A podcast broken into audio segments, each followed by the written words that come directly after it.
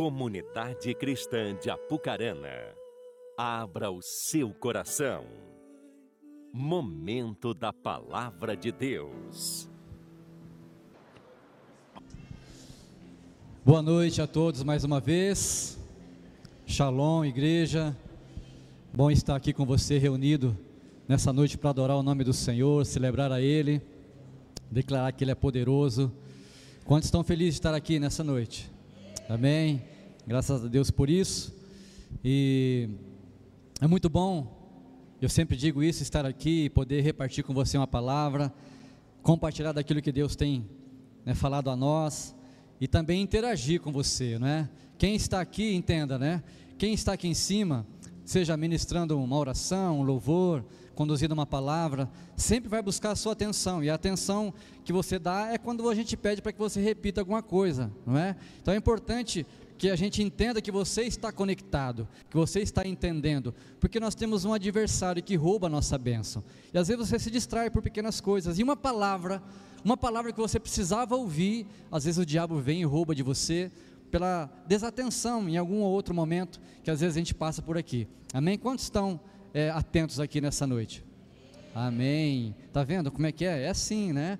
E aí eu sei, isso aí, pastor. Eu sei que você está ligado, conectado, porque eu tenho certeza que você já foi abençoado, né? Mas tem mais um pouquinho, cabe aí um pouco mais ainda. Tem espaço aí, gente? Tem espaço para você ser abençoado ainda? Sim ou não? Amém? Sim ou não? Amém? Amém, gente? Isso é assim que eu gosto de ouvir. Tá vendo? Né? É chato às vezes, mas isso revela para nós de fato se você está conectado. E eu quero né, falar ao teu coração, entramos no mês de agosto, e como nós anunciamos anteriormente, né, o mês da família, e de forma proposital nós escolhemos esse mês, porque nosso esforço ele se concentrou, se concentra e se concentrará em buscar a Deus para que ele possa falar ao nosso coração e sobretudo abençoar a sua vida, a sua casa e a sua família.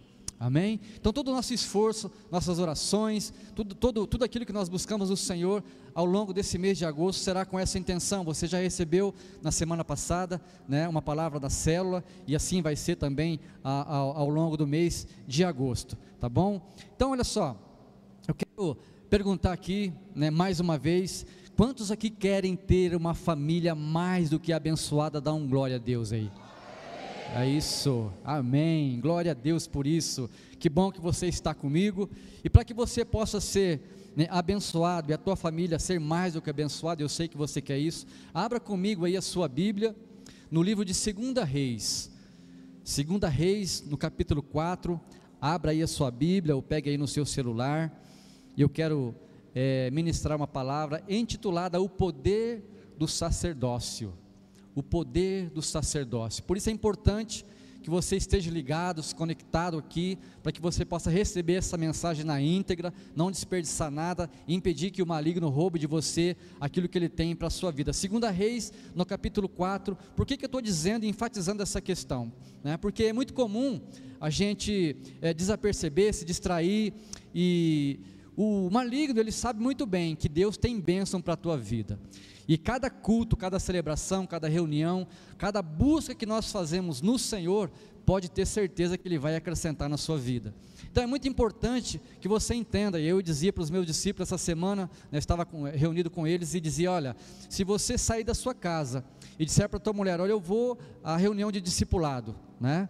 E aí é, de repente você pode, ah, eu vou, acho que hoje eu não vou não, porque vai ser mais uma reunião, mais uma palavra, vai ser só mais uma palavra. E se eu perder uma palavra, não vai fazer tanta diferença, né?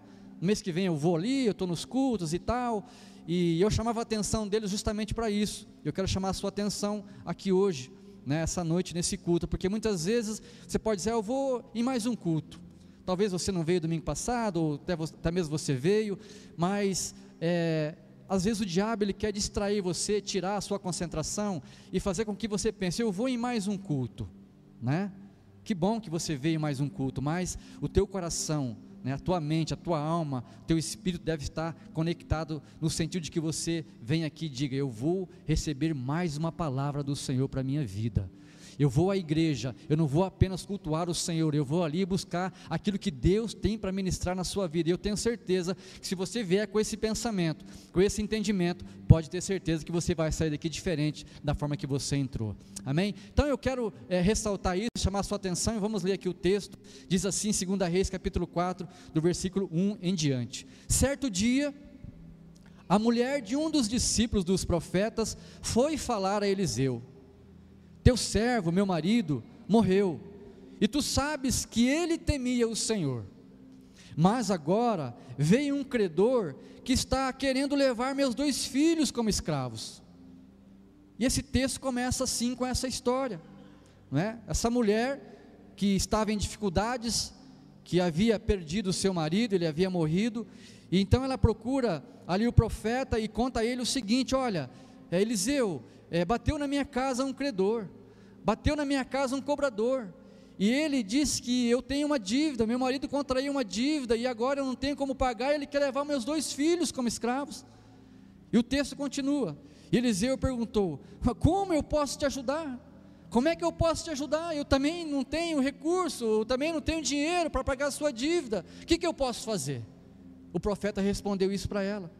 Então o texto também continua dizendo: Diga-me, o que é que você tem em casa? E ela respondeu: Tua serva não tem nada além de uma vasilha de azeite. Então disse Eliseu: Vá pedir emprestadas vasilhas a todos os vizinhos, mas peça muitas. Pega bastante, não pegue apenas algumas, peça muitas vasilhas. Depois, entre em casa com os seus filhos e feche a porta. Feche a porta, não deixa ninguém ficar olhando o que está fazendo, fecha a porta, né? E, e siga. Quando é, depois disso foi embora, fechou, fechou-se em casa com os seus filhos e começou a encher as vasilhas que eles lhe traziam. Quando todas as vasilhas estavam cheias, ela disse a um dos filhos: Traga-me mais uma. Mas ele respondeu: Já acabaram. Então o azeite parou de correr. Ela foi e contou tudo ao homem de Deus, que lhe disse: Vá, venda o azeite e pague as suas dívidas. E você e seus filhos ainda poderão viver do que sobrar. Até aqui. Amém? Esse texto que nós lemos, ele apresenta uma realidade triste de uma família uma família passando por uma situação muito difícil, em sérias dificuldades. O texto que nós lemos, ele expõe para nós uma mãe e seus dois filhos aflitos, em situação de completo desespero, sim ou não? Desespero, desespero. Essa mulher que já havia perdido seu esposo e agora pode perder os seus dois filhos, aquilo que lhe restou, o amor da sua vida. O texto mostra uma família sem saída. Afinal de contas, ela não tinha como pagar, talvez não tinha bens para vender, ou já tivesse vendido para se alimentar. Ela não tinha saída, não tinha outra coisa senão dizer: Eu não tenho o que fazer, então leve os meus filhos, eu vou, eu vou fazer o quê? E num instante, num instante, depois essa situação não só é solucionada, mas a Bíblia diz que essa família poderia viver o resto da vida com o que sobrou. Você tem noção desse acontecimento? Se coloque na condição dessa mulher, dessa família. Em um instante, não tem nada. Em um instante, pode perder ainda aquilo que tinha, os seus filhos, seu bem maior. Mas em um outro instante, ela é abençoada, um milagre acontece na vida dela. E não só para suprir aquela necessidade, mas para suprir a necessidade de toda a sua vida. Que impressionante, irmãos. Que impressionante é isso. E a palavra que eu quero deixar em evidência aqui para nós essa noite é a palavra abundância. Fala comigo, abundância. Abundância. Olha a abundância daquilo que Deus fez. E é interessante que o Evangelho de João 10,10 10 diz que o ladrão vem somente para roubar, matar e destruir. Mas ele diz: Eu vim para que tenham vida e vida em abundância. Abundância. Esse é o meu, esse é o seu, Esse é o nosso Deus. O Deus que nós servimos é um Deus de abundância. Hoje eu quero apresentar para você esse Deus, esse Deus abundante, esse aspecto de Deus que tanto fala ao nosso coração, quando muitas vezes nós nos sentimos pobres, nos sentimos vazios e muitas vezes nos sentimos incapazes, fracos, necessitados. Esse Deus de abundância é Ele que supre a minha e a sua vida. Então eu quero perguntar para você, mais uma vez nessa noite: você quer ser cheio, mas cheio, pleno desse Deus de abundância, esse Deus que fez esse milagre na vida dessa mulher, esse Deus que eu apresentei para você. Quantos aqui querem esse Deus abundante na sua vida? Quantos aqui querem? Levante a mão.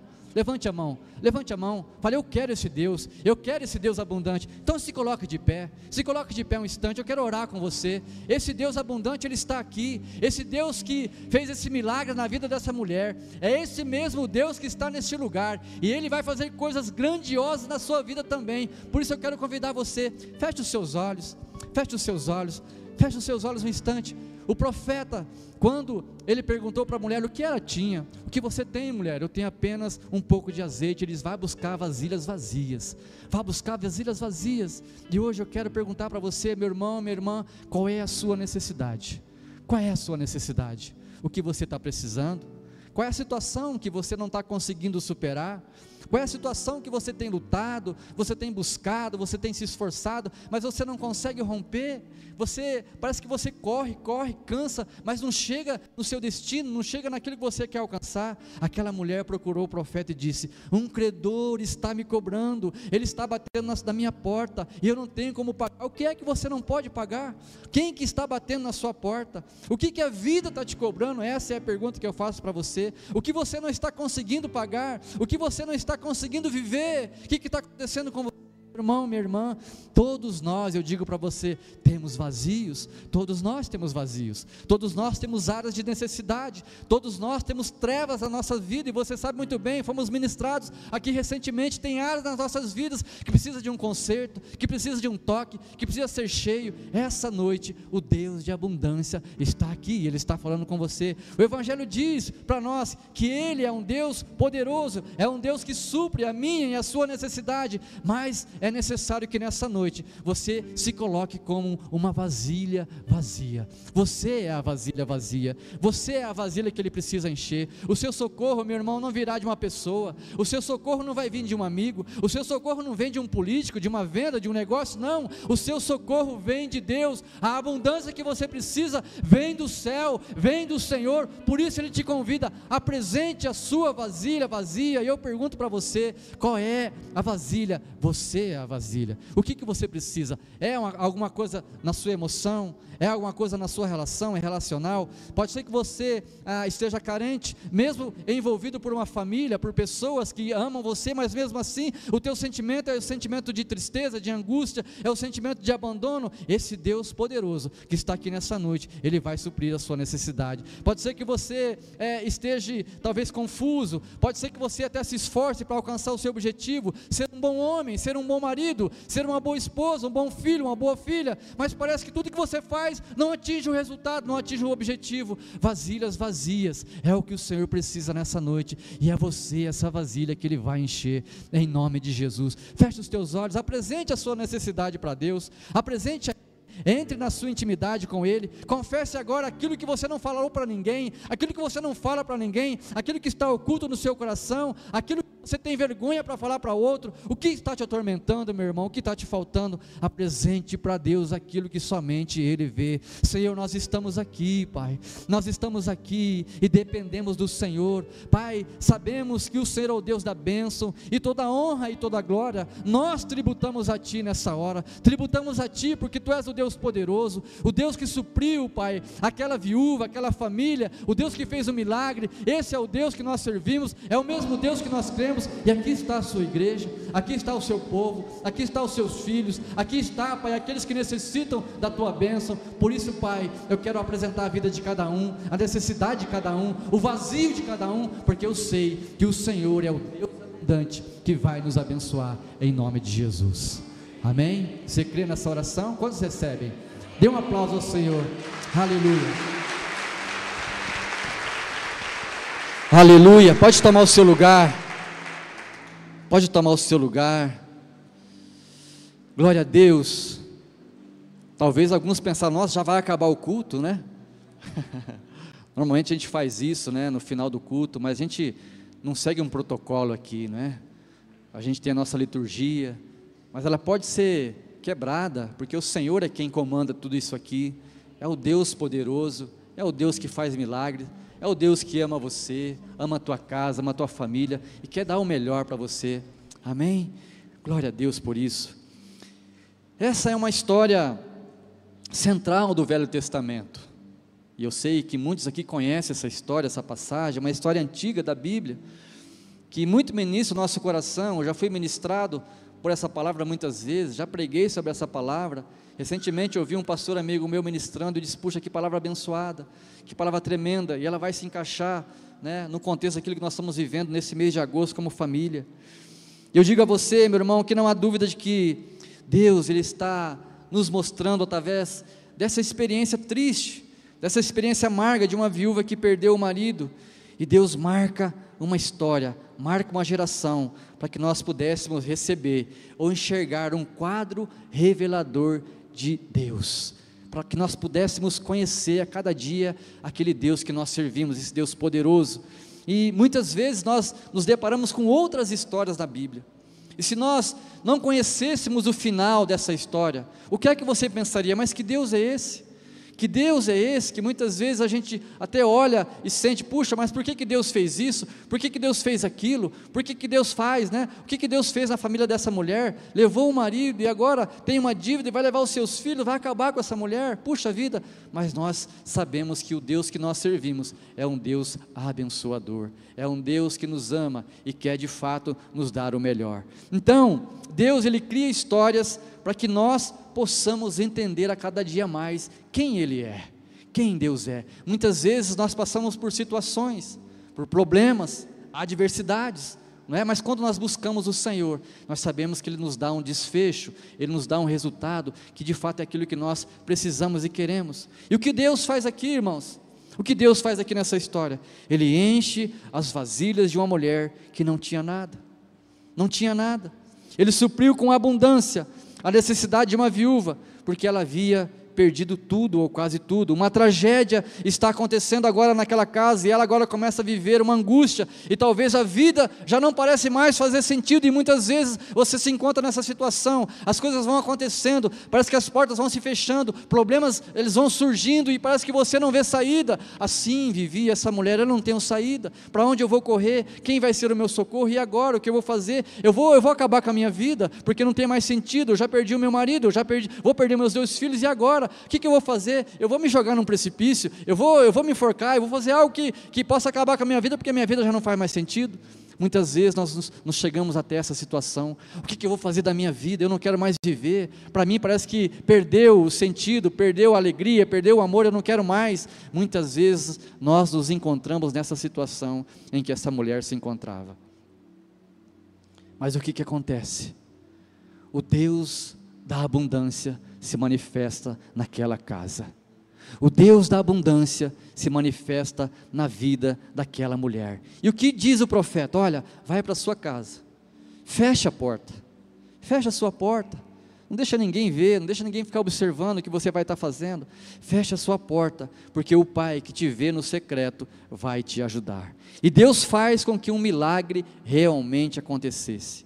E aconteceu o que? A história nos diz um pouquinho de azeite, um litro de azeite se transforma em dezenas, em centenas, em milhares de litros de azeite.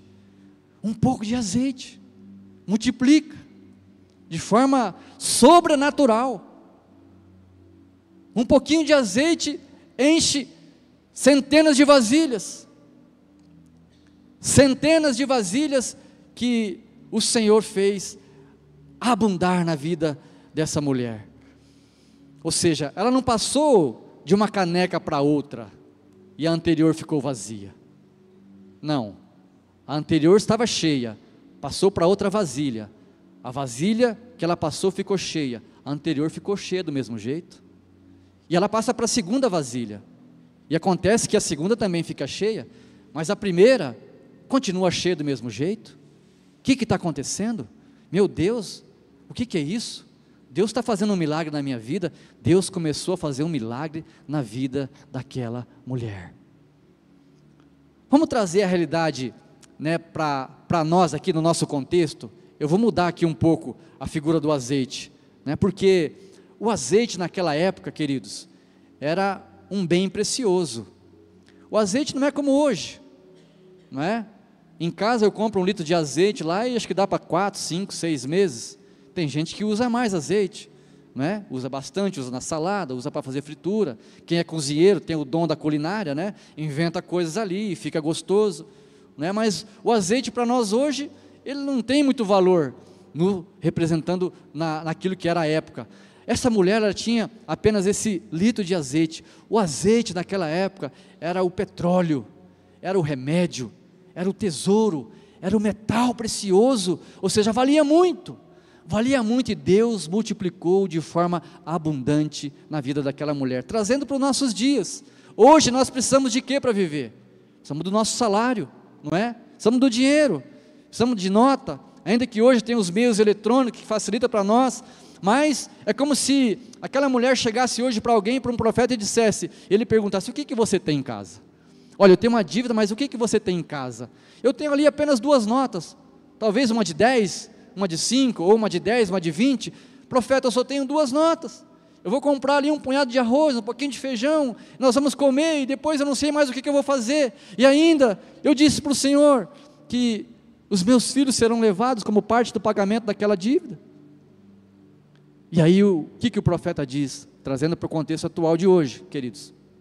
Você tem duas notas. Então vá para sua casa. Vá para sua casa e peça para os seus filhos. Vai nas lojas da cidade. Vai nas lojas da cidade. Peça caixas de camisa. É um bom lugar para guardar dinheiro? Caixa de sapato, caixa de camisa? Enfim, é um local, né? Só para a gente contextualizar aqui e eu poder mostrar para você né, a situação que ocorreu na vida dessa mulher. E aí então, os seus meninos vai, eles vão para as lojas e trazem ali dezenas, centenas de caixas. E aí o que ela começa a fazer? Ela pega a nota e passa uma para uma caixa. E a nota continua na mão dela. Ela passa de novo e continua na mão dela. Ela passa de novo, continua na mão dela. E aquela caixa enche. E a nota continua na mão dela.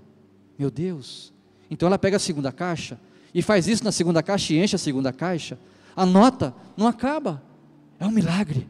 É um milagre e ela enche dezenas, centenas e milhares. É isso que aconteceu. E a hora que ela olha, cadê traz mais caixa? Não, não tem mais. Acabou as caixas. Então ela olha ao seu redor. Está repleto aquela sala de caixas. Quantos reais será que conseguiríamos caber, colocar em centenas ou milhares de caixas? Foi isso que aconteceu na vida dessa mulher. O Deus da abundância se manifestou ali. Eu não sei como você entrou aqui nessa noite. Eu não sei o que você precisa, qual é a sua necessidade.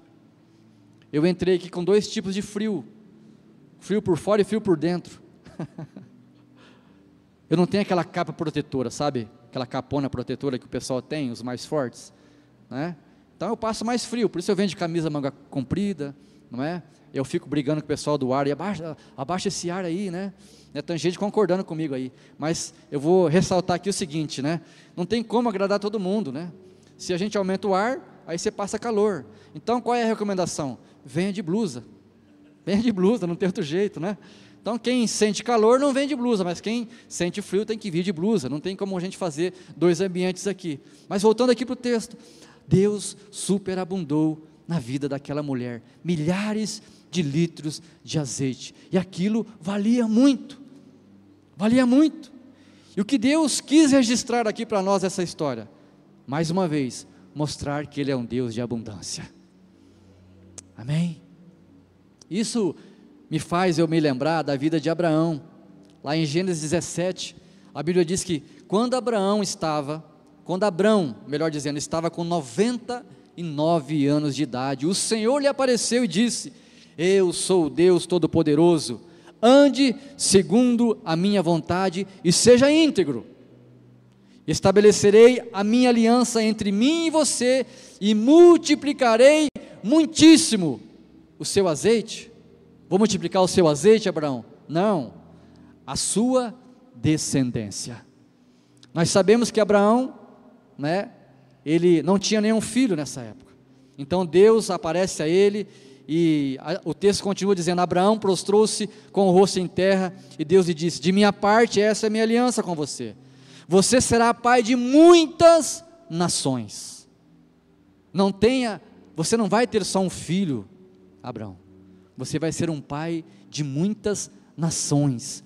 Se nós olharmos para a nossa nação brasileira, quantos milhões de habitantes temos? Isso é uma nação. Você vai ser pai de muitas nações. Abraão não tinha nenhum filho. E o Deus de abundância manifestou na vida de Abraão. Seu nome não será mais Abraão, e sim Abraão, porque eu constituí pai de muitas nações, e o tornarei extremamente prolífero. Prolífero é fértil. De você farei nações, e de você procederão reis. Qual era o problema de Abraão? Ele queria um filho. Um filho. Deus diz: Eu não vou te dar apenas um filho, eu vou te dar uma nação, uma nação, povos que ninguém pode contar. Esse mesmo Deus, esse mesmo Deus entrou na casa daquela mulher. E por que que ela recebeu com tanta abundância? Por quê? Você tem ideia? Meu Deus, o que, que o Senhor fez na vida dessa mulher que ela recebeu tanto? Porque ela se conectou, porque ela teve fé, porque ela se submeteu, porque ela clamou, porque ela buscou, porque ela entendeu. E Deus fez o que? Manifestou a característica dele não é? Nós já ouvimos aqui muitas vezes, muitas palavras, muitas ministrações, que ter a bênção é maravilhoso. E talvez você veio aqui buscar uma bênção para a tua vida, para a tua casa, tua família. Isso é ótimo. É isso mesmo. Mas eu quero te contar algo extraordinário. Que o melhor do que buscar uma bênção é andar com o dono da bênção. Não é? O melhor que ficar buscando bênção viver de bênção em bênção e buscando, o melhor é estar com o dono da bênção, ou seja, viver com Deus, é ou não é? Eu quero é andar com Deus, porque assim que eu preciso, Ele já me abençoa. Eu não preciso ficar esperando, perguntando, gritando, Ele vai estar comigo, Ele vai me abençoar. E é interessante, quando a gente fala na manifestação da abundância de Deus e daquilo que Ele supre a nossa vida, quando nós temos necessidade, é interessante quando a gente olha para uma mulher que está é, amamentando, que teve o seu filho ali, recém-nascido, não sei quantos né, de vocês aqui talvez se preocupou quando o filho nasceu. É? Será que o leite está sendo suficiente? Será que o leite está né, sendo, está sustentando o bebê? Será que, será que de fato ele está tá sendo nutrido? Será que, como será que está acontecendo? Às vezes a gente pergunta para o pediatra, né? Será que não pode dar uma, uma, alguma coisinha a mais, um reforço? O que, que o pediatra faz? Não, não precisa dar nada, nada, nada. Porque o leite materno tem tudo o que uma criança necessita. Não precisa dar mais nada. Não precisa dar mais nada. O leite tem proteínas. O leite materno tem nutrientes, tem água, tem anticorpos, não precisa dar mais nada. O Deus abundante, esse Deus que nós servimos, é o Deus que nos abençoa e supre a nossa necessidade, supre a necessidade de um bebê que não pode comer o alimento sólido. O leite materno é o suficiente. E o que, que eu quero dizer com isso? O Deus que você serve é suficiente para você em todas as áreas da sua vida.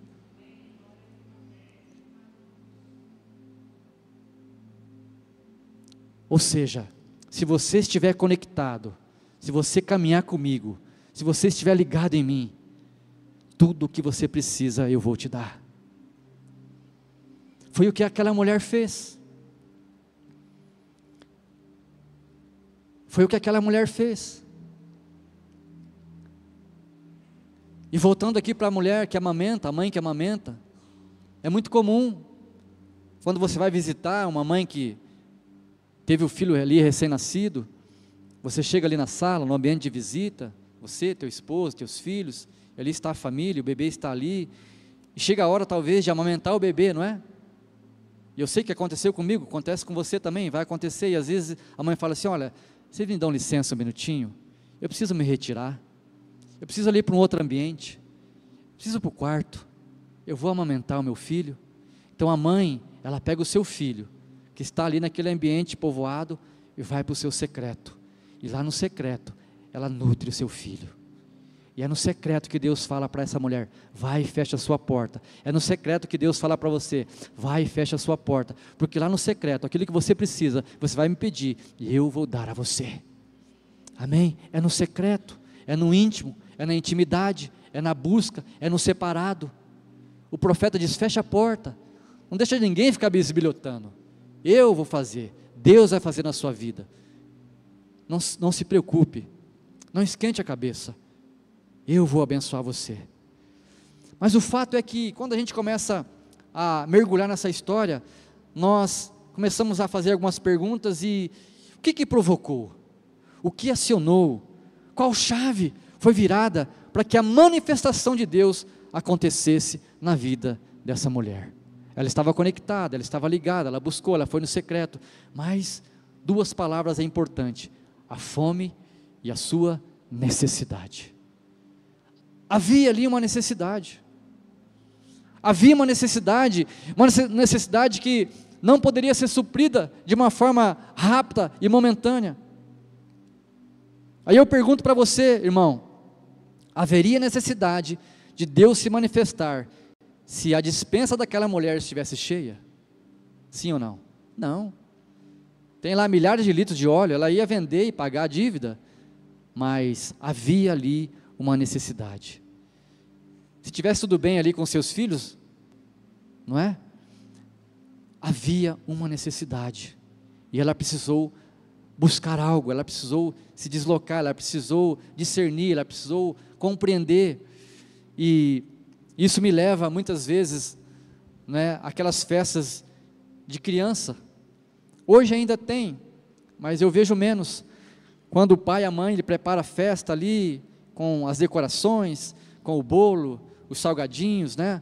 Os refrigerantes ali, coloca tudo na mesa, está tudo preparado, mas existe aquele momento de surpresa que a mãe, muitas vezes a mãe, né, faz questão de comprar aquele balão maior, não é? Enche aquele balão ali de guloseimas, de doces, né, de brinquedos. Enche aquele balão e pendura bem no meio assim, não é? E a criançada chega e começa a festa e vai e come, brinca, e pula e roda, mas todo mundo está de olho aonde? Está de olho no balão. Né? Aquele balãozão está ali, e aquele balão tem surpresas, tem coisas boas, e a criançada vai e vem, não vê a hora daquele balão ser estourado, é ou não é verdade?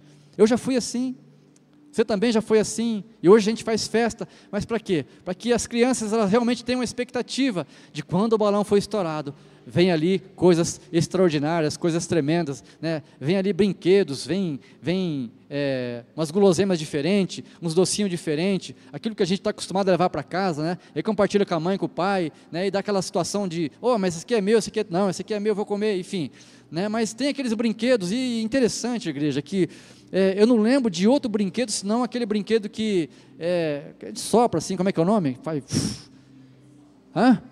Língua de sogra, né? língua de sogra. Mas por que língua de sogra? pois é, de manhã ela não estava aqui, agora ela está, gente. Justo hoje, pastor. Justo hoje você está aqui, minha sogra. Né? Minha sogra veio lá de, de Curitiba, de Piraquara, bem hoje que eu estou pregando essa mensagem, né? E que envolve ela. Não, não, não envolve ela. Não, né? Mas é só para descontrair aqui e chamar a sua atenção, né? Minha sogra é uma bênção. Né? Minha sogra orou muito por mim, pela minha conversão, né? Pode ter certeza que teu galardão está lá no céu, viu, minha sogra? É uma benção mulher na minha vida. Você acha que eu falar coisa contrária aqui? Não tem jeito, né? Mas ela é uma bênção sim. Mas enfim, esse balão que nós colocamos nas festas para alegrar as crianças, divertir as criançadas, né? E, e, ele tem língua de sogra, é gostoso, né? Muitas vezes eu brinquei com a língua de sogra, tem que tomar cuidado porque dependendo você fura ela rápido, daí não funciona, né? Aí você fica ali, já perdeu, é rapidinho o brinquedo. Enfim, né? A sogra, não, ainda bem que a sogra não passa rápido na nossa vida, né? Vive bastante, né? Vive, saúde para você, sogra. eu estou me complicando aqui, não sei o que, que eu estou fazendo, gente. Vou parar por aqui, né? Vou parar por aqui para não, não, ficar pior aqui. Mas enfim, né? Voltando aqui nas guloseimas e, e naquilo que o balão nos oferece, né? É, é como se nós estivéssemos aqui E se eu perguntar para você, você crê em Deus? Puxa, creio. Creio em Deus. Você crê que Deus está aqui nesse lugar e pode suprir tua necessidade? Amém, eu creio, eu creio. Mas parece que muitas vezes nós olhamos para Deus e vemos Deus como esse balão, esse balão que está no alto, que nós não conseguimos ter acesso a ele e que temos que esperar alguém estourar para que nós possamos alcançar a bênção ou o presente que ele tem para nós. Muitas vezes que nós nos sentimos assim. Você chega aqui, você é convidado, você entende que Deus está nesse lugar, a palavra ela fala com você, né, o louvor fala com você, né, tudo fala com você, né, parece que algo aciona em você, mas você diz, mas parece que está tão longe, eu não, eu, quem é que vai estourar o balão para mim? A criançada fica ali esperando o momento do balão ser estourado, que hora que vão estourar o balão? A hora que estoura o balão, elas pulam em cima dos brinquedos, das guloseimas e pegam ali, e parece que muitas vezes nós nos sentimos assim. Meu Deus, eu preciso disso, eu preciso daquilo. Eu sei que Deus pode fazer, eu sei que Deus ele vai fazer, mas quando ele vai fazer? Será que alguém pode estourar o balão para mim? Aquela mulher, ela entrou na sua casa, fechou a porta, e ela começou a derramar a sua vasilha que tinha o óleo, e o milagre começou a acontecer. Ela poderia falar, mas esse, esse profeta está doido. Como é que eu vou passar o óleo para outra vasilha, ué, só vou transferir de uma para outra? Não, ela entendeu. Ela sabia o que tinha na mão. O que libera o mover de Deus para minha e para a sua vida? O que é? Como que você acessa esse balão? Como é que você chega nesse Deus abundante? A Bíblia ela nos ensina, nos instrui e aqui eu vou para Mateus, capítulo 5, versículo 6, quando Jesus, Jesus fala assim: Bem-aventurados os que têm fome e sede. Ela tinha fome, ela tinha sede. Bem-aventurados que têm fome e sede de justiça, porque eles serão fartos. Fartos, abundância. Fome e sede. É um princípio importante no mundo espiritual fome e sede. Quando você sai da sua casa, quando você vem a uma reunião como essa, quando você vem a uma oração, a uma cela, quando você vai a uma cela, você precisa ter fome e sede e dizer: Deus, o que o Senhor vai falar comigo? Deus, eu preciso que o Senhor fale comigo. Eu preciso que o Senhor me ensine. Eu preciso que o Senhor faça com que eu possa avançar. Eu quero tocar nesse balão que tem coisas boas para mim. É esse o sentimento que você deve ter no teu coração. Essa mulher, no desespero, ela busca o profeta. E Deus fala: expresse o tamanho da sua fé. O tamanho da fé daquela mulher eram as vasilhas que ela havia recolhido. Nas mãos daquela mulher estava o tamanho da necessidade que ela tinha. Ela poderia pegar dez vasilhas, oito, quinze, vinte, mas quando a gente vê a conclusão do texto, que o profeta diz: Olha, vá, pague a sua dívida e ainda, e ainda você poderá viver daquilo que sobrar. Pensa você receber uma quantia e não precisar mais trabalhar, nem você nem teus filhos. Você vai viver o resto da sua vida com o milagre que Deus fez na sua vida. Pensa bem, irmãos, pensa bem. Será que nós estamos de fato mostrando o tamanho da nossa necessidade a Deus? Será que quando você vem à igreja, quando você busca Deus, você apresenta a Ele de fato aquilo que você precisa? Será que nós mostramos para Deus a nossa incapacidade, a nossa fraqueza?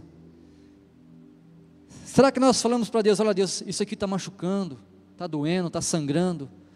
Ou a gente é aqueles que passam pano. Como é que está a tua vida? Não, está tudo bem. Como é que está lá em casa? Não, está tudo certo.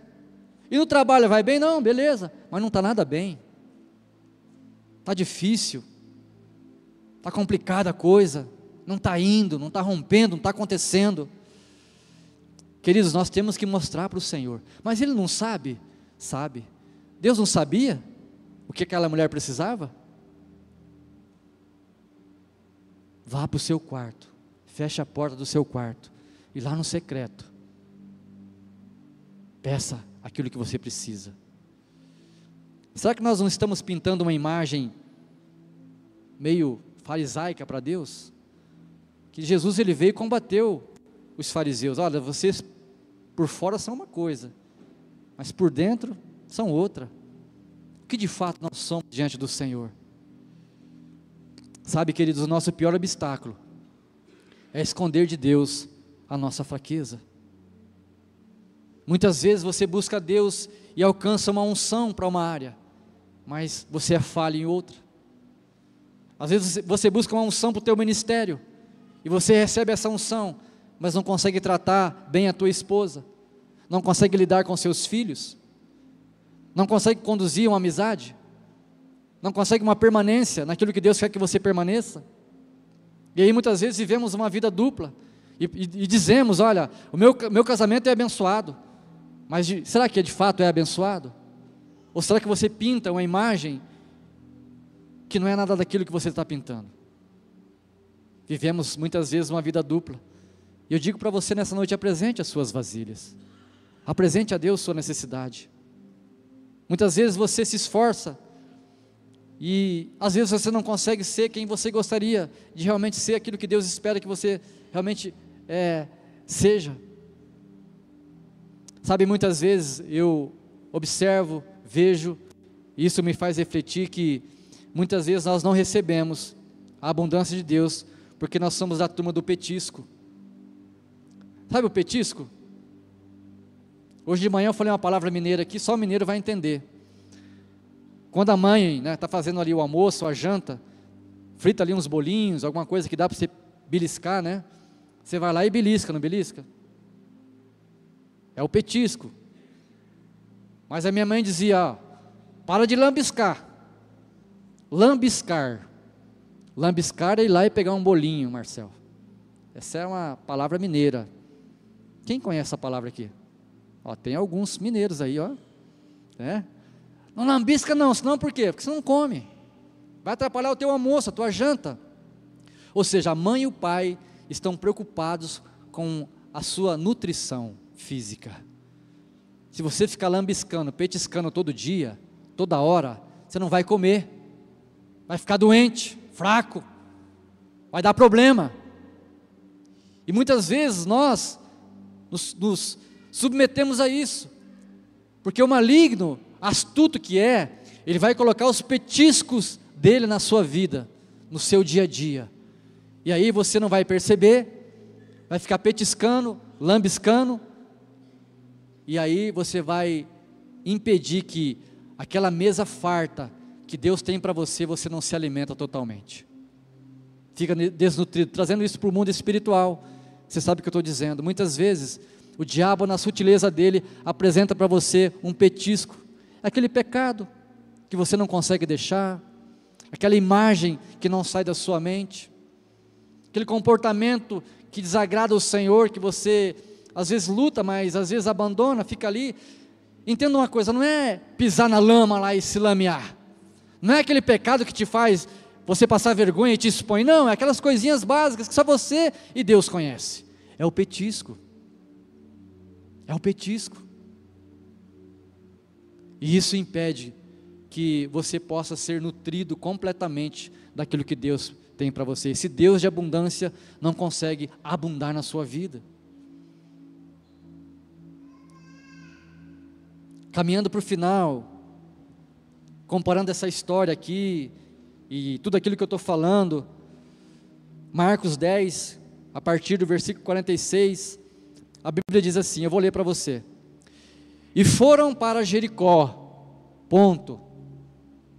E foram para Jericó. Quando ele saía de Jericó, ele quem? Jesus. Jesus e seus discípulos. O texto diz: E foram para Jericó, quando saíam de Jericó, ou seja, né, foi para Jericó, passou ali e estava saindo. Ou seja, o balão estava saindo. O balão veio em Jericó, passeou em Jericó, foi para lá, foi para cá, veio, voltou, e aí estava indo embora.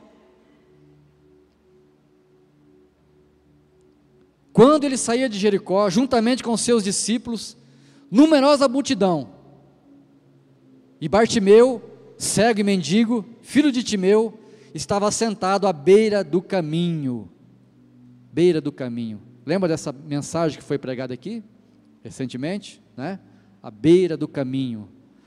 Esse mesmo cego, né, esse Bartimeu, estava ali à beira do caminho e, ouvindo que era Jesus, o Nazareno, pôs-se a clamar: Jesus, filho de Davi, tem compaixão de mim.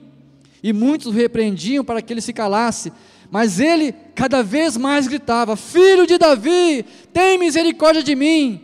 Parou Jesus e disse: Chamai-o. Chamai-o. O balão estava indo embora. Mas você sabe que o cego, ele tem uma percepção auditiva muito aguçada, muito sensível, né? E ele era ali da região, ele era da cidade, ele sabia o que estava acontecendo ali, porque cotidianamente, todos os dias, havia um movimento na cidade. Mas de repente ele vê algo diferente, algo estranho, pessoas indo, pessoas indo, pessoas falando, pessoas, né? E ele fala: O que está acontecendo aí? Quem está aí? Quem é que está aí? Aí alguém fala assim: é Jesus, o Nazareno. Jesus, é ele, ele que está. É, mas fica quieto aí, fica quietinho aí. Não, chama ele para mim, que chama ele para mim, fica quietinho aí. Você não pode andar, fica você aí. Não, Jesus, filho de Davi. Ele começou a gritar, começou a gritar. O que é que você tem? Vasilhas vazias? Pastor, eu não tenho, eu só tenho um grito. Grite. Grite a Ele, Jesus, clame a Ele, Jesus, filho de Davi, Deus Todo-Poderoso, aonde sortar? Eu quero uma benção, eu quero tocar nesse balão, eu quero ser abençoado, eu quero ser, é, eu, quero, eu, eu quero receber essa abundância que o Senhor tem. Grite para Ele, esse cego, ele gritou, ele gritou: Jesus, Jesus, ei Jesus, Jesus, eu estou aqui, ei filho de Davi. E o mestre para e diz: chama ele para mim. E o texto diz que alguém chegou e falou: põe-se de pé. Ele pôs-se de pé, tirou a sua capa e foi até o mestre. Ele foi até o balão. Perguntou-lhe Jesus: Que queres que eu te faça? Ora, Jesus, às vezes, ele faz umas perguntas, né?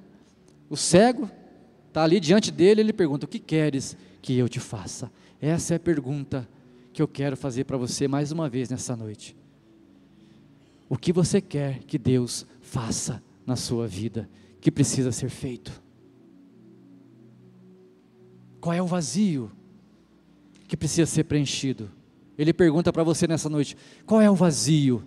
Quais são os vazios? O que te atormenta? O que te faz perder o sono? O que está acontecendo, meu filho? O que você quer que eu te faça? Respondeu o cego, mestre, que eu torne a ver. Então Jesus lhe disse: Vai, a tua fé te salvou. E imediatamente ele tornou a ver. Meu Deus, o balão foi tocado, o balão se abriu, e ele pôde alcançar aquilo que ele buscava, os seus presentes. Ele era cego, e imediatamente a Bíblia diz que ele começou a ver.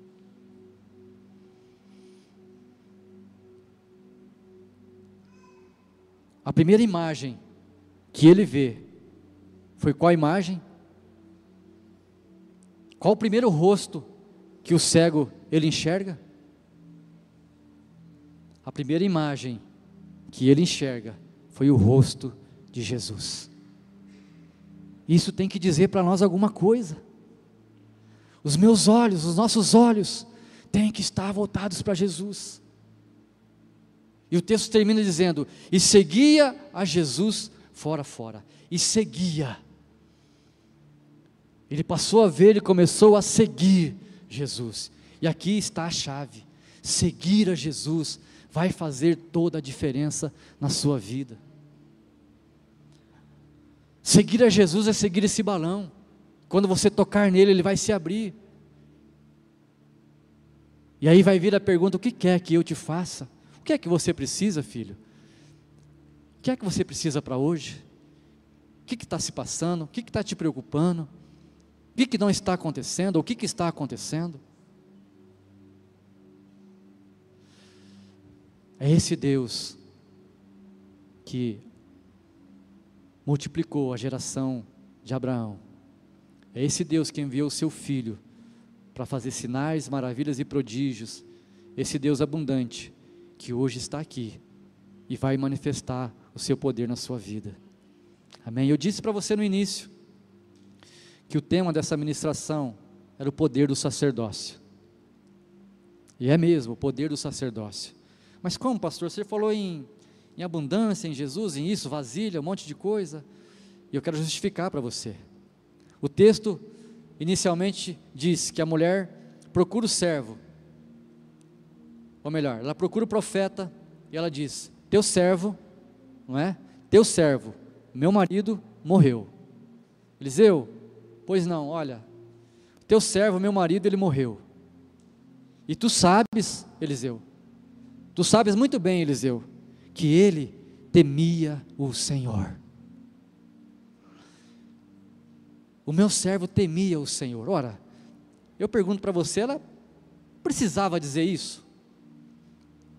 Afinal de contas, um profeta, ele não olha para esse ou para aquele, mas essa frase me chama a atenção. Por que disso?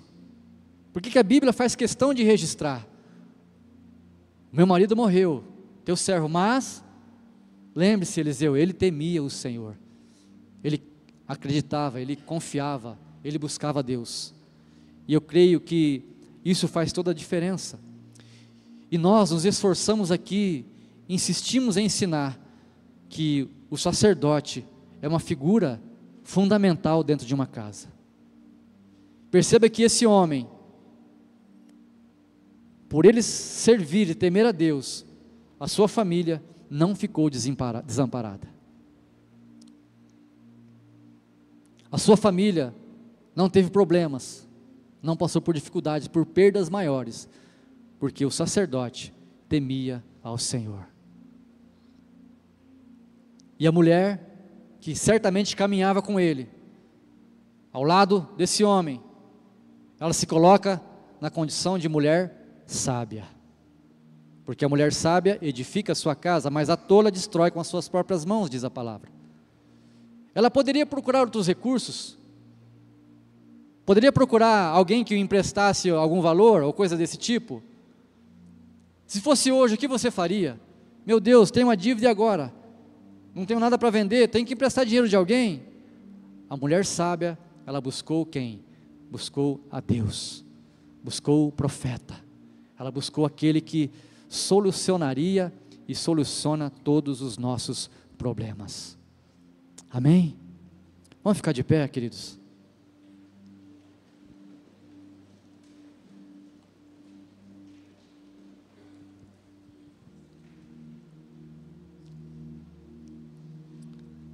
Vazio, abundância, essa é uma noite em que o Senhor ele quer se manifestar na sua vida e provocar no seu íntimo coisas grandiosas. Não importa qual seja a sua necessidade. O que importa é o tamanho da sua fome. É você se apresentar a ele como vasilha vazia, porque a vasilha vazia vai ser cheia, vai ser preenchida.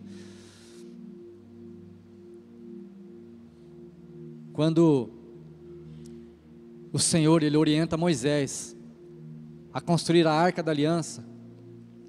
Ele, fala, ele diz: Olha, faça a arca da aliança nessas medidas, não é? Estabelece ali exatamente como deveria ser. E sobre a tampa, ele pede para que fosse colocado dois querubins, um de frente para o outro. E nós sabemos que a arca da aliança, ela simboliza a presença de Deus, onde Deus se manifestava. E entre um querubim e o outro havia um espaço. Um de frente para o outro, mas havia um espaço. O vazio, onde a presença de Deus se manifestava. É no vazio que você apresenta para o Senhor que Ele vai se manifestar. Feche os teus olhos. Apresente a Ele. Apresente a Ele a sua necessidade. Apresente a Ele a sua vasilha. Apresente a Ele aquilo que é necessário ser preenchido nessa noite. Abre o teu coração, creia, O Deus de abundância está nesse lugar. O balão está nesse lugar. Você pode acionar, você pode tocar. Não é o teu irmão, não é a tua irmã, não é um amigo, não é o pastor, é você. É você que vai tocar no balão nessa noite. Esse balão que está repleto do óleo, do azeite, para ser derramado na sua vida, para preencher o seu íntimo, para preencher o teu vazio, a tua alma e aquilo que você necessita. Creia, meu irmão, creia, minha irmã, que o Deus de abundância está nesse lugar.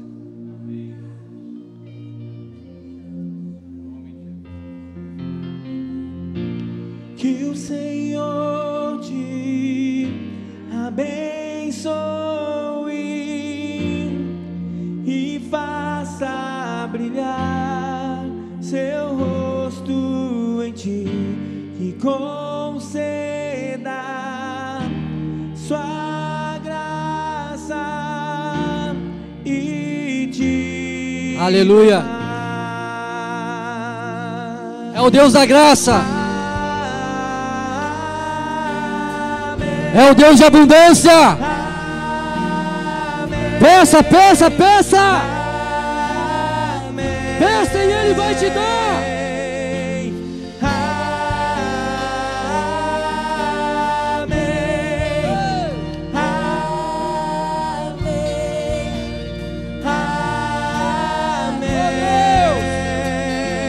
Aleluia. Se derrama sim, sim. até mim. Abra os céus essa noite aqui, Senhor. Sobre o teu povo, sobre a tua igreja. Teus filhos e os filhos dos teus filhos. Que a bênção se derrame até mim. Gerações, tua família e teus filhos e os filhos dos teus filhos.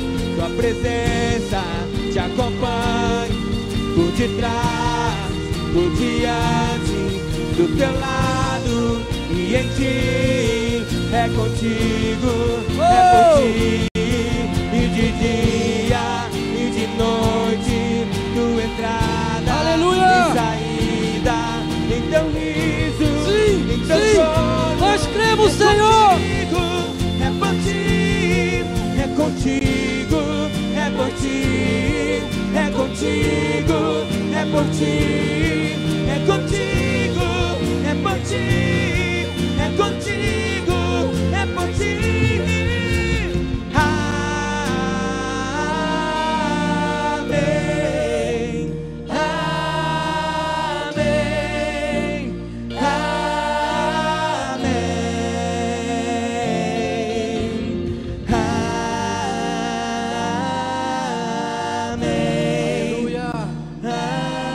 Se você quiser e crer, sai do seu lugar.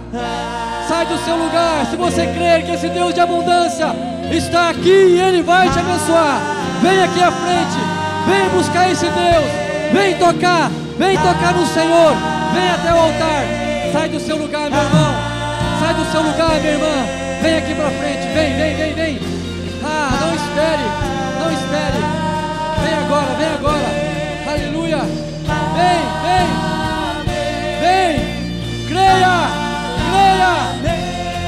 Deus de Abraão, o Deus de Isaac. É o Deus de Jacó. É o Deus abundante que você serve.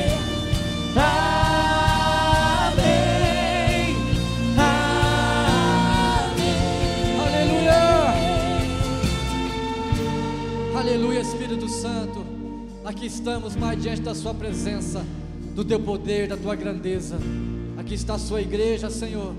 Igreja que te busca, igreja que te adora, igreja que necessita, igreja que reconhece o Teu favor, o Teu poder. Igreja que precisa do Teu óleo, do Teu azeite, Pai.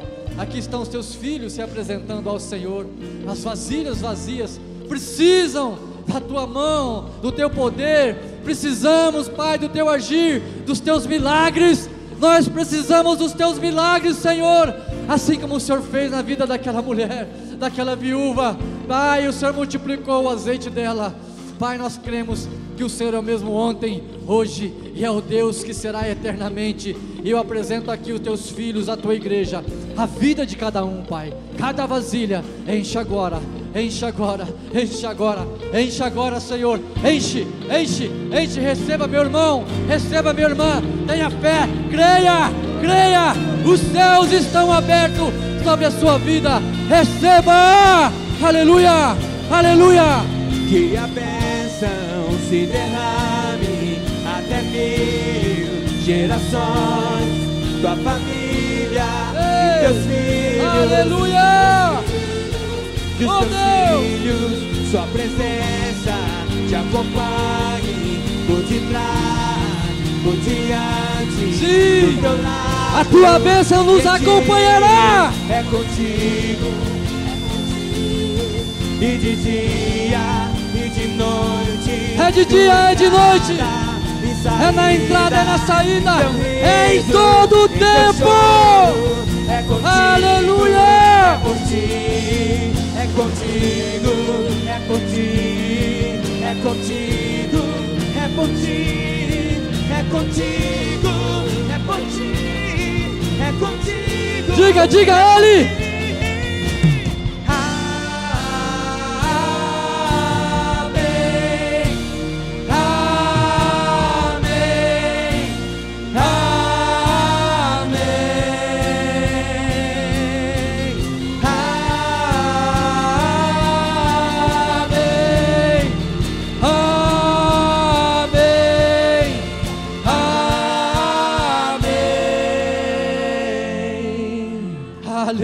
Senhor.